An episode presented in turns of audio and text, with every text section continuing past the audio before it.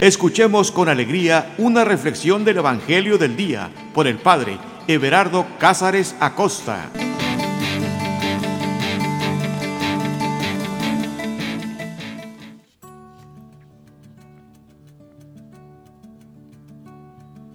Carta de amor. Actualmente ya casi no se acostumbra el escribir cartas de amor. A lo mucho mandamos algunos tweets, mensajes, inbox.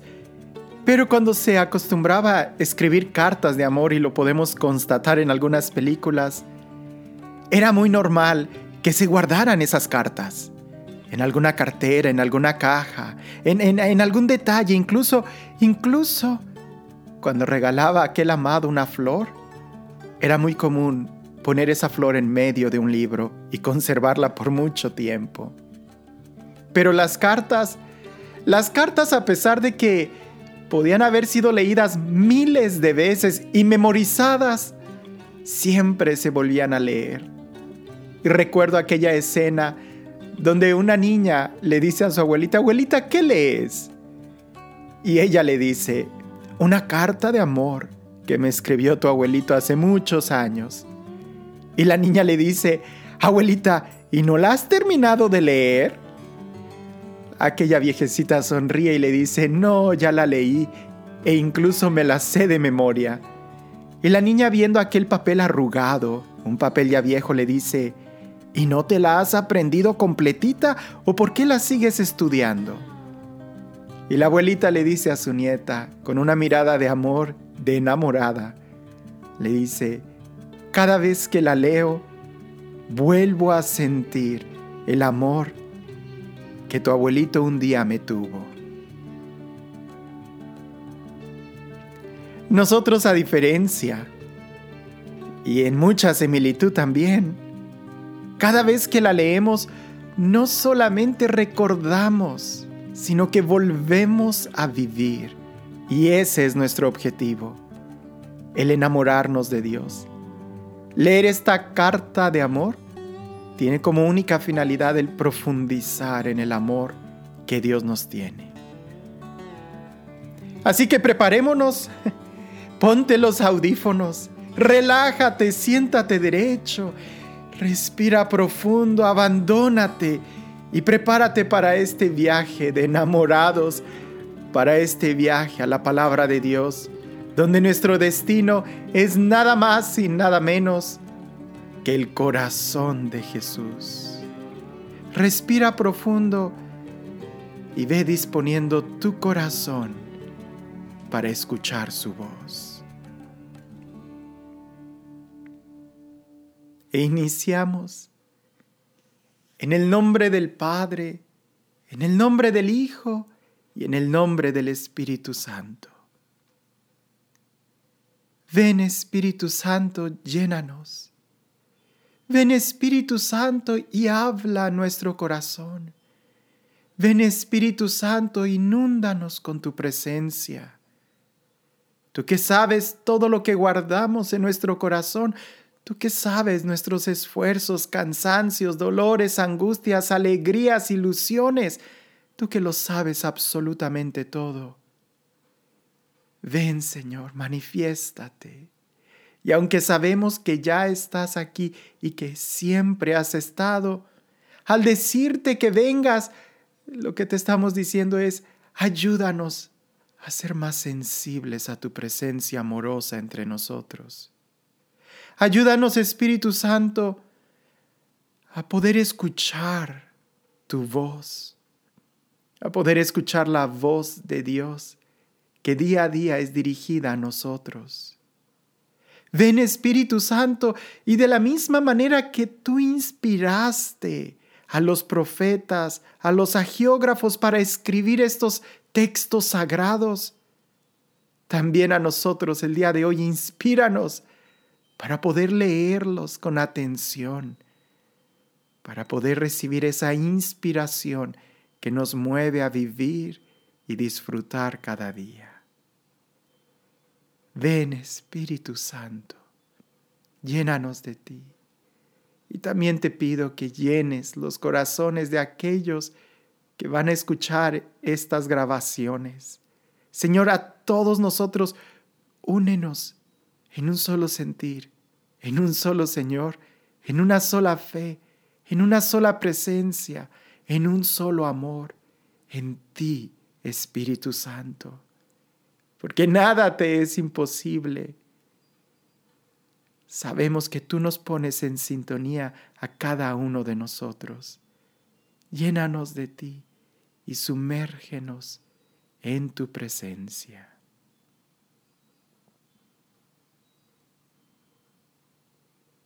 El Evangelio que leemos es Mateo capítulo 3, versículo del 7 al 12. Mateo capítulo 3, versículo del 7 al 12. Y dice así. Al ver que venían a su bautismo muchos fariseos y saduceos, les dijo, Raza de víboras, ¿quién os enseñó a huir de la ira que va a venir? Dad por tanto un fruto digno de penitencia, y no os justifiquéis interiormente pensando, tenemos por padre Abraham. Porque os aseguro que Dios puede hacer surgir de estas piedras hijos de Abraham. Ya está el hacha puesta junto a la raíz de los árboles.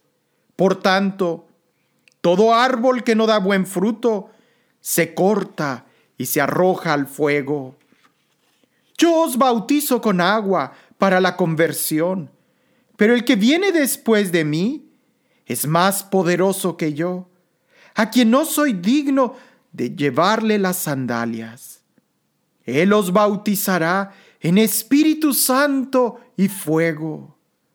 Él tiene en su mano el bieldo y limpiará su era y recogerá su trigo en el granero, en cambio quemará la paja con un fuego que no se apaga. Palabra del Señor. Es un texto muy fuerte. Si, si teníamos curiosidad de, de saber exactamente alguno de los discursos que Juan el Bautista predicaba, ay, pues eh, con este texto tenemos mucho de qué imaginar. Primero, está hablando Juan el Bautista. Es Juan el Bautista quien está predicando en el desierto, en un río.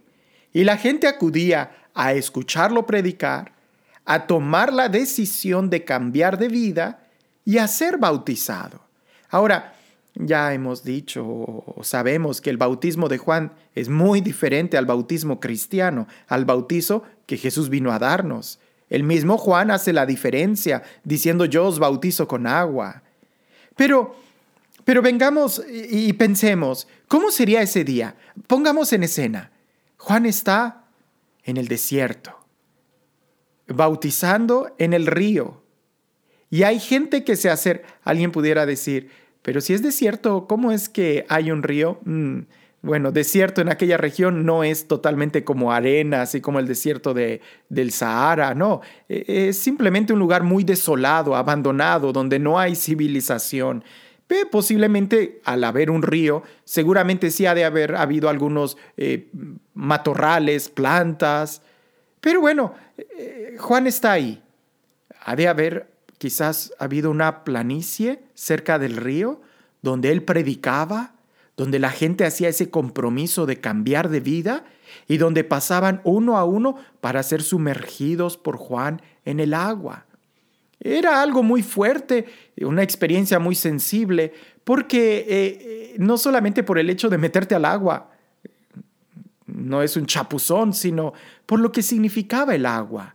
El agua y sumergirse en el agua a los israelitas les traía a la memoria muy fuerte el aspecto del diluvio, el aspecto de que el agua en cierta forma era también o simbolizaba el, el agua, eh, así como sumergirse, hundirse en el agua, pues los, los hacía sentir como un castigo. Y si el tema es la conversión, el, el dejar la vida de pecado, pues ellos piensan inmediatamente pecado, agua, diluvio, y el sumergirse en el agua es como un hecho de, recordarles muy fuerte que si no se convertían iban a perecer, iban a, iban a morir, iban a ser destruidos.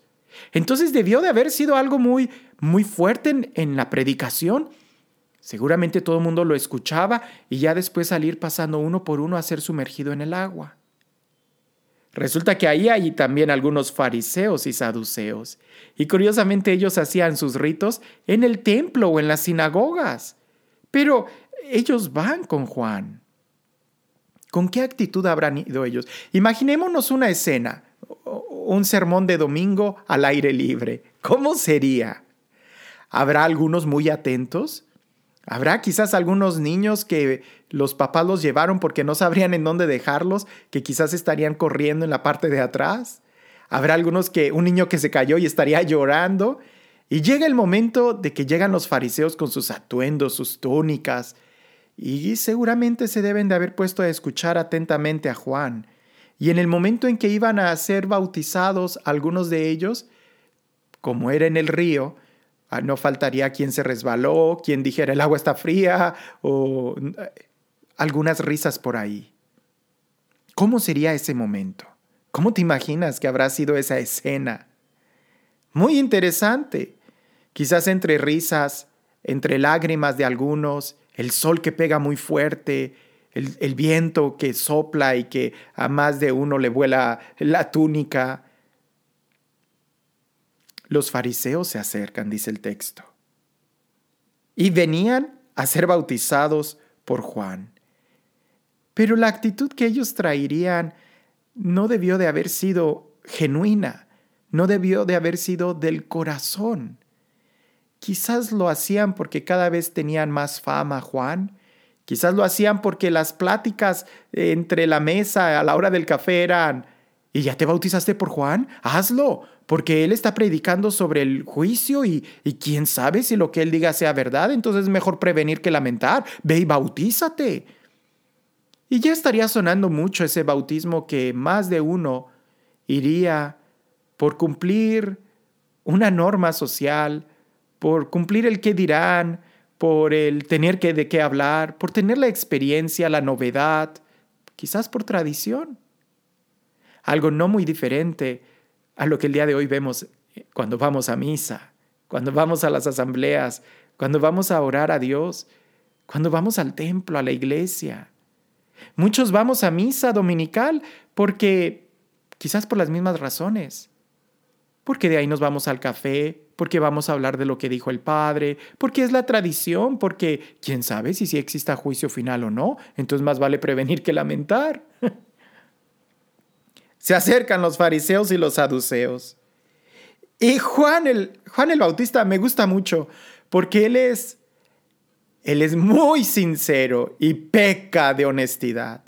El sermón que él les dice a ellos, honestamente creo que yo no tengo el valor de decirlo, porque él habla directo a la cara y casi me imagino que hasta les apunta con el dedo, diciéndoles, raza de víboras raza de víboras. Es muy fuerte esa oración. Para que tengamos una idea, a la mexicana, decirle a alguien raza de víboras es, es como recordarle a la mamá. Es decir, es una ofensa muy fuerte. Nunca se te ocurra decirle a una israelita raza de víbora. Pero, ¿por qué? ¿Por qué es algo tan ofensivo? Por muchas cosas. Uno, la víbora y, la víbora como un, símbolo. La víbora simboliza a Satanás. Eh, desde el aspecto del Génesis vemos que, Satanás es simbolizado con una víbora. Decirle a, la raza, al pueblo de Dios, al pueblo santo, raza de víbora, es decirle, tú eres del, del diablo. Es muy fuerte. Y no tenemos nada en contra de esos animalitos que no dejan de ser un regalo de Dios para nosotros. Pero el símbolo, el símbolo de una víbora es muy fuerte. Número dos, las víboras tienen algo en común, y más las de aquella región. Son muy hermosas por fuera. Incluso me parece que todavía en muchos lugares eh, se venden todavía cinturones de piel de víbora, botas de piel de víbora, carteras de piel de víbora, porque es un animal que tiene una piel muy hermosa. Pero por dentro están llenas de veneno. Juan les dice a ellos, muy hermosos por fuera, pero por dentro podridos. Raza de víboras, muy maquillados de santidad por fuera, pero por dentro llenos de un veneno que mata. Lo que les dice enseguida es una pregunta que también a nosotros nos debe de cuestionar. ¿Quién nos enseñó a huir de la ira que va a venir? ¿Quién te enseñó a huir del castigo? ¿Quién te enseñó a escapar del infierno? Wow, esto, esto todavía el día de hoy muchos lo hacen y lo hacen bien equivocados. Es como si les dijera Juan, ¿quién es tu maestro que te enseñó muy mal cómo huir del castigo? Porque huir del castigo, huir de la ira que va a venir, huir, del infierno, no es solamente venir y sumergirte en el agua. Tienes que tener frutos de conversión. Si a ti alguien te enseñó que rezando algo o haciendo algo ya se te perdonan todos tus pecados, no. Tiene que haber frutos de conversión. No es algo externo, no es una tradición, no es ir a misa por, porque, porque no me quiero ir al infierno. ¿Quién ¿Quién te dijo eso? Tiene que haber frutos de conversión. Y el fruto, el principal fruto cuando haces esas prácticas de piedad o cuando recibes especialmente un sacramento, el, el, fruto es el amor. ¿Quién te enseñó a huir de la ira que va a venir, del castigo? Si estás viniendo aquí porque crees en el infierno y porque va a haber un día suplicio y dolor, pues te enseñaron muy mal, así no es como se escapa de ese lugar, sino más bien viviendo profundamente el presente. Dice él, justamente es la respuesta que dice, dad pues tanto un fruto digno de penitencia. Dad por tanto un fruto digno de penitencia. Las acciones que tenemos que hacer no son solamente ir y echarnos agüita, sino dar frutos. El agüita nos debería de ayudar a alimentarnos para dar frutos pero es dar fruto y dar fruto digno de penitencia. La palabra penitencia no es que tengas que sufrir por sufrir, así de que, ay, el día de hoy, no sé, voy a hincarme sobre tachuelas en el sol y, y voy a hacer ese tipo de penitencia. No, la penitencia tiene un gesto de cambio de vida. Si haces algo que te duele sin cambiar de vida, si, sin dejar los vicios, pues de nada te sirve. Eso no es penitencia, eso es masoquismo. La penitencia, te pongo este ejemplo. Cuando un drogadicto deja la droga, hay ocasiones que sufre muchísimo, que a veces hasta tienen que ser internados y ese sufrimiento se llama desintoxicación, donde las personas hasta están sudando y temblando porque necesitan la droga. La penitencia es ese momento de desintoxicación donde tienen ellos que enfrentar el dolor, el sufrimiento, la agonía, para verse libres del vicio. Nosotros si tenemos el vicio de estar criticando a los demás, tenemos que hacer penitencia. ¿Y cuál es la penitencia? Morderme la lengua. ¿Cuál es la penitencia? Hablar bien de los demás. Esa es la penitencia que me va a ayudar a poder controlar mi cuerpo y crecer. Por eso les dice, les dice, dad pues frutos dignos de penitencia. Recuerda, penitencia no es un sacrificio y masoquismo, no. Penitencia está muy ligado al dejar el vicio, a, a buscar la libertad. Él les dice, dad frutos dignos de penitencia y no os justifiquéis interiormente pensando, tenemos por padre Abraham. Me gusta. Hasta pudiéramos escribir todo un libro sobre esto. Y no os justifiquéis interiormente. Una diferencia entre interiormente y las acciones exteriores. Si tú te justificas interiormente y tú dices, bueno, pero lo que importa son los, son los sentimientos, lo que importa son, son, es la intención, o sea, lo que importa es, es, es que, pues sí, en el fondo de mi corazón yo sí creo en Dios. No, escucha bien, no os justifiquéis interiormente. diciendo, tenemos por padre a Abraham. Eso no es, e, eso no es ni, ni correcto, ni, ni verdadero, ni, ni es la intención. El día de hoy todavía hay muchas personas que pueden pensar igual, ¿verdad? Comete un pecado, ay, bueno, ay, Dios me ama, como quiera Dios me ama. Te estás justificando interiormente, eso no es correcto. Tienes que dar fruto de conversión, de penitencia, eh, hacer acciones exteriores. Ah, ya hablé mal de mi hermano. Bueno, ni modo, no era mi intención. ¿Y la penitencia cuál es? Es decir, ¿qué vas a hacer? A veces el día de hoy, nosotros todavía tenemos esa, esa actitud de que, bueno, pues Dios me perdona, Dios es bueno, Dios es misericordioso. Ah, bueno, acabo que luego voy y me confieso. Es casi lo mismo que hacían los fariseos, ir al bautizo de Juan. ¿Quién te dijo que, que con esa actitud se te perdonan tus pecados? Te tiene que doler profundamente lo que hiciste. Y doliéndote profundamente, tienes que hacer penitencia. Incluso cuando vamos a confesarnos y decimos nuestro pecado, el sacerdote nos da una penitencia. E independientemente de la penitencia que el sacerdote te dé, que tiene una connotación en su mayoría espiritual, rezar algo, Tú tienes que hacer la penitencia que te corresponde por el pecado que confesaste. Y muchas veces eso lo pasamos por alto. Y ahí es donde queda incompleto.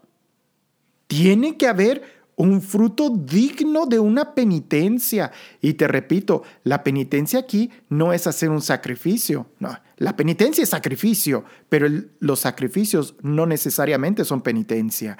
La penitencia es aquello que haces para desintoxicarte del vicio, del pecado, de, esas malas mañas, de, de remediar el daño que hiciste. Por ejemplo, aunque yo no tenga el vicio de, no sé, hablar mal de un amigo y lo ofendí, mi penitencia tiene que ir en orden de restaurar eso malo que hice. El tratar de reconciliarme con mi hermano. Y eso lo tengo que hacer porque de nada me sirve el en mi interior decir, ay, bueno, pues sí le pido perdón y que me perdone y pues bueno, a seguir adelante. No, si no se lo dices, la situación sigue estando herida. Como te das cuenta, con mucha razón, Juan el Bautista les habló así. Den frutos dignos de penitencia y no se justifiquen interiormente pensando tenemos por padre Abraham. ¿Por qué? Porque os aseguro que Dios puede hacer surgir de estas piedras hijos a Abraham. Los judíos tenían muy, muy, muy fuerte la idea de que la, la salvación era porque eran hijos de Abraham. Y reflexionemos un poco en lo que Juan les dice. No piensen que son hijos de Abraham. Ahora, hablemos, es fácil entender hijo de, pero hablemos de quién es tu padre. Porque lo va a decir más adelante. Jesús también lo va a decir. ¿Quién es tu padre? Padre no es aquel que engendra. Bueno, sí, en cierta manera, esa es, eh, eh, esa es la definición más propia. Pero padre realmente Padre es el que educa. Padre es el que te enseña. Padre es el que te acompaña. Padre es de quien tú aprendes. Por eso no, les dice, no piensen que por ser hijos de Abraham. O sea, Dios puede sacar de unas piedras hijos de Abraham. Dios puede hacer que los gentiles piedra, eh, recordemos algunas de las profecías del Antiguo Testamento, les cambiaré el corazón de piedra por un corazón de carne, por un corazón que sepa amar.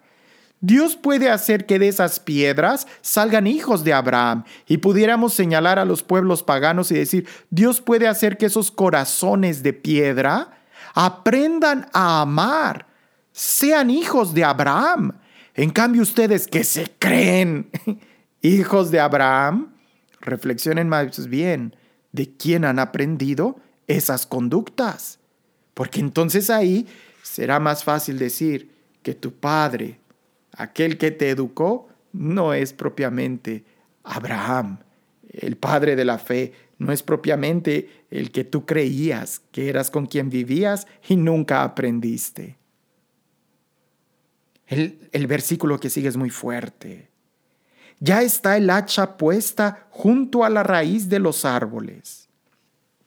Ya está el hacha puesta junto a la raíz de los árboles. Ay, a lo mejor tú vas a decir, padre, ¿y eso qué tiene de fuerte? Bueno, ¿qué tal si te digo, ten cuidado, porque ya tienes el cuchillo puesto en la yugular? ten cuidado porque ya alguien está poniéndote el cuchillo en el cuello. Entonces, está muy poco de que te degollen. Está muy poco de que se tome la decisión de que te maten o no. Entonces sí tendrías que decir, ¿qué tengo que hacer para que no me maten? Pues eso, dar frutos de conversión. Ahora, no pienses que el hacha para Juan el Bautista es, es algo malo. No, más bien es alguien bueno. Porque el hacha, e, él está señalando a Jesús como aquel que hace justicia. Con mucha razón San Pablo también, también presenta a Jesús como una espada de doble filo que penetra lo más profundo del corazón hasta la médula de los huesos y descubre las intenciones del alma. Si Juan el Bautista era capaz de mirar la actitud, pues Jesús, la palabra viva de Dios, que como espada va a entrar y nada se le oculta.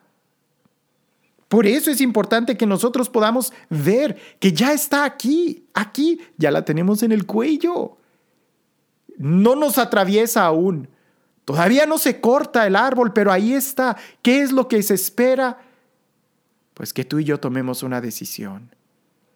Y si no tomamos una decisión de dar frutos, eventualmente alguien va a podar. Y está a la raíz, a la raíz. No está a las ramas. En las ramas se poda y vuelves a hacer, lo mismo. Aquí no. Aquí está la raíz porque el tajo que va a dar ya no va a haber vuelta atrás. Y eso lo tenemos nosotros que entender. Por tanto, todo árbol que no da buen fruto se corta y se arroja al fuego. Es decir, ya no va a haber marcha atrás. Tú puedes decir, bueno, pero Dios perdona mucho y me da muchas oportunidades. Sí, hermano. Definitivamente, ¿cuántas oportunidades Dios no me ha dado a mí? Sí, pero tenemos que tener presente que un día ya no vamos a tener más oportunidades. Y si no estás dando frutos, ¿qué es lo que vas a presentar? ¿Pura rama?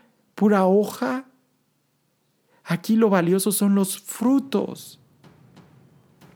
Juan dice, yo os bautizo con agua para la conversión, pero el que viene después de mí es más poderoso que yo a quien no soy digno de llevarle las sandalias. Él os bautizará en el Espíritu Santo y en fuego. Es muy claro cómo Juan se presenta a sí mismo. Yo os bautizo con agua para la conversión. Lo que Juan estaba haciendo era preparar el camino. Él hacía una especie de compromiso donde la gente escuchaba, tomaba conciencia de sus pecados y tomaba ese compromiso metiéndose al agua, como para recordarles que un día van a morir, que un día van a estar sumergidos. Pero el mismo Juan dice, esto, esto es algo externo, es, es muy superficial. El que viene después de mí es más poderoso que yo. Y eso es cierto.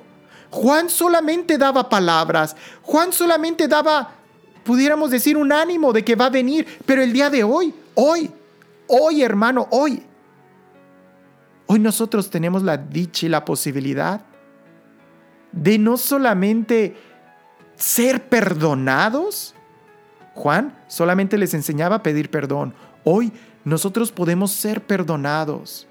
Y además experimentar la gracia de Dios, crecer en Él por eso dice, Jesús es el que nos va a bautizar en, Espíritu Santo y fuego. Es Jesús quien nos va a sumergir en Él. Es Jesús quien nos va a hacer transformar, cambiar. Con Juan era un propósito. Hoy es una realidad si tú quieres. Con Juan era solamente algo externo. Hoy es toda una transformación interior, porque el fuego no solamente moja exteriormente, sino que llega y transforma también el interior. Por eso dice, atrás de mí viene alguien que es más fuerte que yo. Y la forma en como él lo presenta es, yo no soy digno de llevarle las sandalias. Fíjate, yo no soy digno, Juan, yo no soy digno de llevarle las sandalias. ¿Qué, ¿Qué, significa? Podemos ver Juan, Jesús y los apóstoles. En tiempos de Juan, de los profetas en el Antiguo Testamento, si recordamos las manifestaciones de Dios, como en la zarza ardiente, Dios le dice a Moisés, quítate las sandalias. En la presencia de Dios no se puede tener sandalias. En la presencia de Dios tenemos que estar limpios. Juan dice, yo no soy digno de llevarle las sandalias. Él, el que va a recibir las sandalias, Él es la presencia de Dios. También en el Antiguo Testamento vemos algunas leyes que cuando alguien no quería desposar a la, a la esposa de su hermano, tenía que quitarse una sandalia. Y entonces alguien de la congregación era quien tomaba la sandalia, se la ponía como signo de que tomaba a esa mujer como su esposa. Yo sé, cosas muy raras para nuestra época, pero Juan dice, yo no soy digno de llevarle la sandalia. Entonces está diciendo que él, Jesús, es el esposo, quien va a tomarnos a nosotros no solamente presenta a Jesús como el hacha, sino también como el que bautiza en Espíritu Santo y fuego, y también como el esposo. Y otro gesto también muy importante es de que Juan no lleva sandalias, él es el que las lleva. Instrucción que Jesús les va a dar a sus discípulos.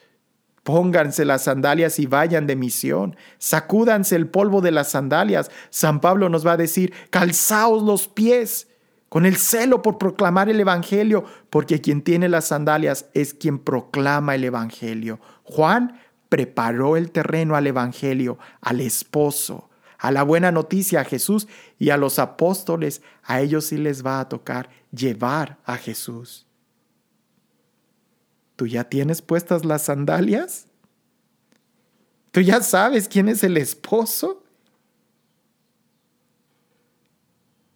Continúa diciendo, Él tiene en su mano el bieldo y limpiará su era y recogerá su trigo en el granero.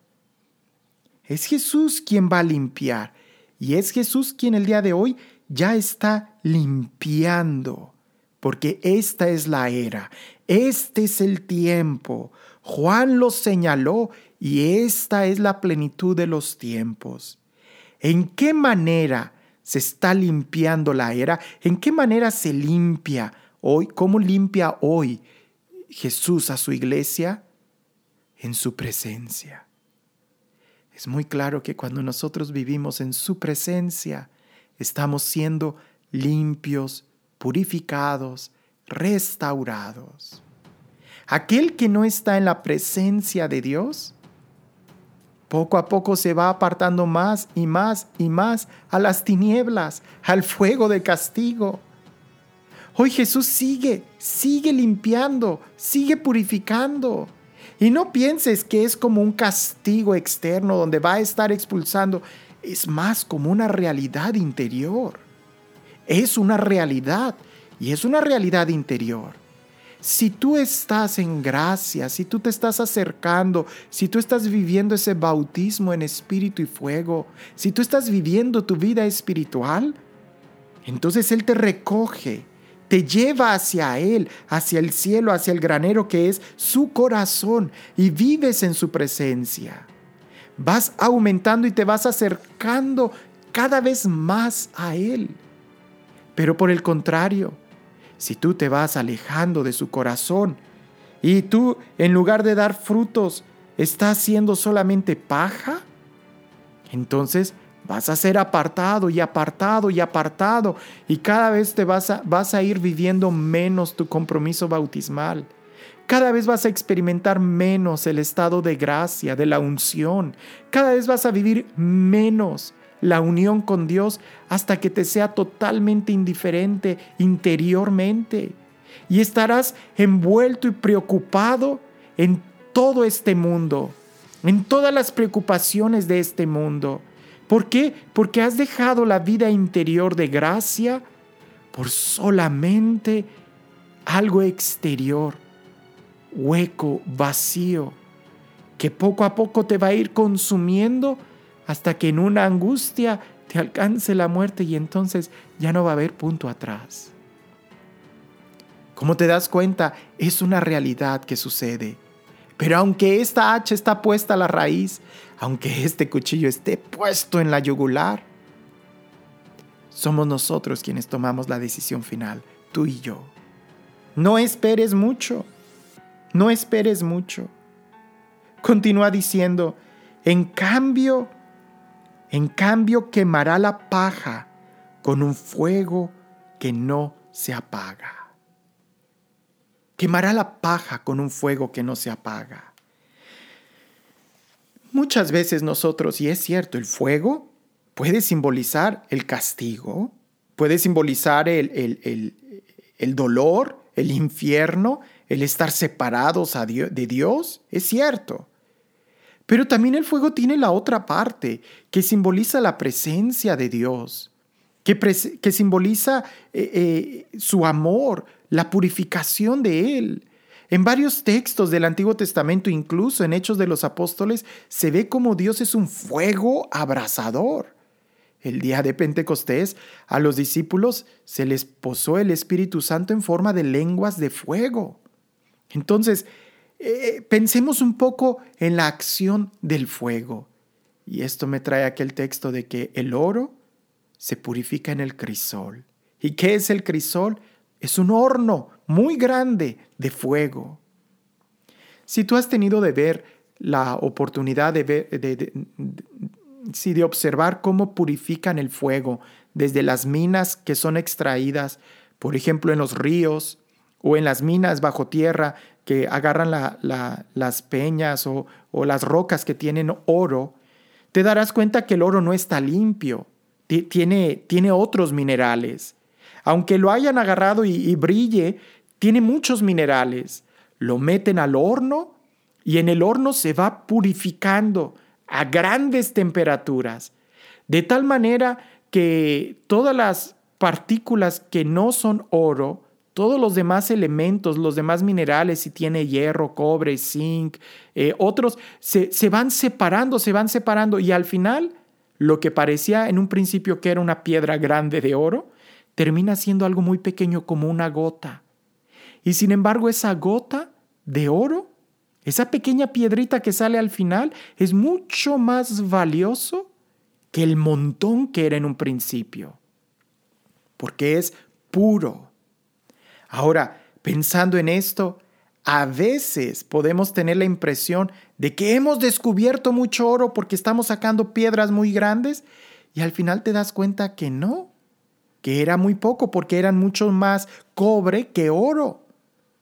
En cambio hay otras ocasiones que pueden poner en el horno una piedra pequeña y ellos lo hacen pensando, mm, pues esto no va a tener mucho oro, pues si aquella grande sacó muy poquito, pues resulta que a veces esa pequeña piedra es más pura que aquellas grandes cantidades que metieron en un principio y resulta que sale más oro. Nuestra vida, nuestras acciones están mezcladas de muchas cosas y también oro. Puedo decir, una acción buena puede tener muchas intenciones. El ayudar a alguien, por ejemplo, pensemos en, en, estas grabaciones que estoy haciendo, que, lo llevo a un examen de conciencia todos los días. Pensemos en esto.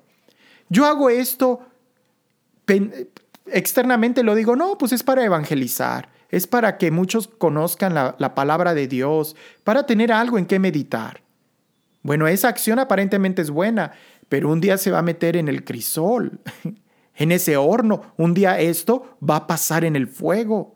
Y ahí va a ser al final donde voy a descubrir si era genuinamente amor o si era deseos de fama o si era deseos de ser reconocido o si era deseos de, de qué sé yo, de monetizar con estos medios que están ahorita de moda, de tener más influencia, de tener más poder, de, de ser reconocido, de ser famoso, de que la gente me aplauda.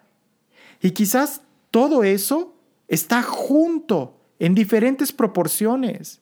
Le pido a Dios que me conceda la gracia de hacerlo únicamente por amor a Él. Pero puede haber muchos otros elementos que se van mezclando a la hora de hacer cada cosa. Al final esto va a pasar por el fuego y sabremos qué tanto amor genuino le puse en cada detalle. Esto también puede ser presentado en todas las demás acciones de nuestro diario vivir, no solamente yo aquí, sino cuando educas a tus hijos. ¿Lo haces por amor o hay mucha paja? Cuando vas a trabajar, ¿lo haces verdaderamente por servicio o hay mucha paja? Como te das cuenta, el oro, el Espíritu Santo es el que nos ayuda a purificar es el que nos ayuda a separar, el que nos ayuda a entender y a discernir qué es lo más importante en nuestra vida. En este texto que acabamos de leer, nosotros podemos ver cómo Juan el Bautista trata de hacerles ver a los fariseos que no se, que no se trata de huir de un castigo. No se trata de hacer cosas externas porque, eh, ¿quién quita? Y a lo mejor sí, ¿no? Pues, pues mejor lo hago. No. Tenemos que ser bien claros e interiormente no podemos dudar. El ejemplo que él da es de que tenemos que dar frutos de penitencia, esforzarnos cada día por cambiar. El hacha ya está puesta a la raíz. Si te ayuda más es Piensa, ya tienes el cuchillo en la garganta, en la yugular. Este es el momento para vivir, para dejar que ese cuchillo te traspase, te transforme, te purifique o simplemente acabe ya contigo. Ya está ahí. Si no te has dado cuenta, cada día nos estamos acercando más a ese momento donde indudablemente nos presentaremos ante Dios y le diremos, aquí estoy. Aquí estoy. No se trata de tener miedo. Miedo tenían los fariseos y escribas al acercarse. Aquí se trata de tener amor y dar frutos de conversión. Que por eso Jesús vino para bautizarnos, para sumergirnos en su amor. Él es fuego, un fuego un fuego que transforma, un fuego que purifica y es mejor ser purificados aquí y ahora y empezar a descubrir las intenciones de nuestro corazón, que para eso tenemos la Sagrada Escritura, que como una espada entra. Ante ella no podemos escondernos. Ella, ella nos conoce y la palabra te habla a tu corazón. Y aquí es donde tendríamos nosotros que preguntarle, ¿qué me dices a mí? A mí en mi diario vivir, el día de hoy? ¿Qué te dice la palabra de Dios? Esto lo tienes que, que, preguntar y responder tú mismo.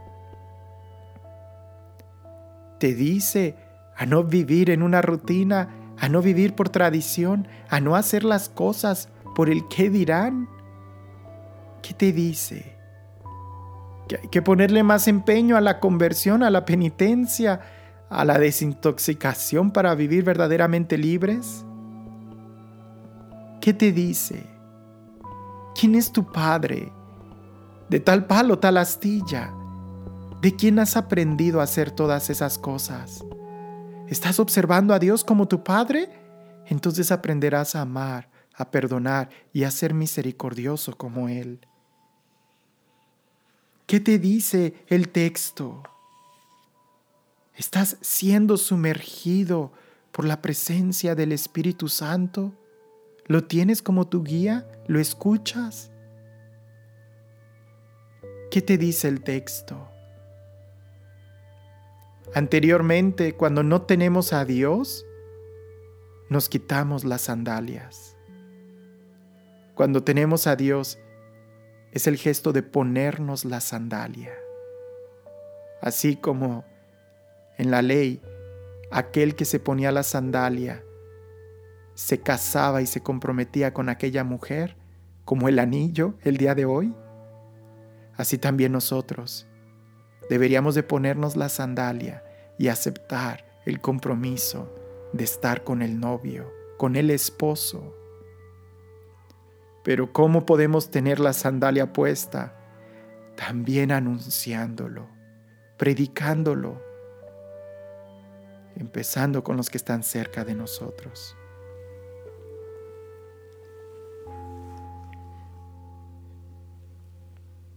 Señor Dios, te doy gracias.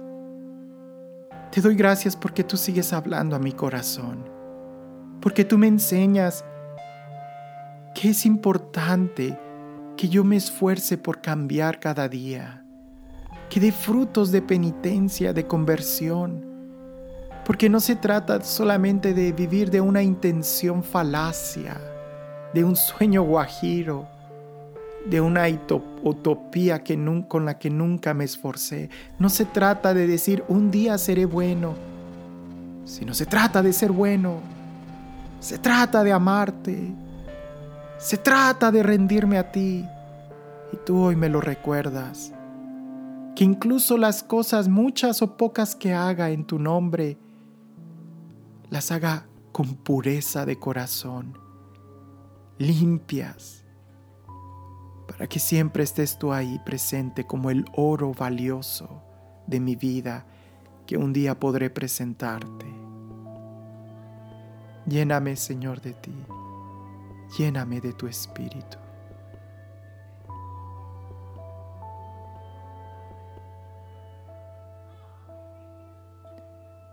El Señor esté con ustedes. Y la bendición de Dios Todopoderoso, Padre, Hijo y Espíritu Santo descienda sobre ustedes y permanezca para siempre.